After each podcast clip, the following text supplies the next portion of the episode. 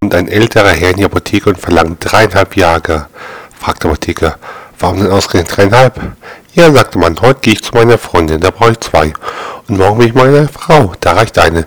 Und die halbe, übermorgen gehe ich in die Sauna, da soll es halt ein bisschen nett aussehen.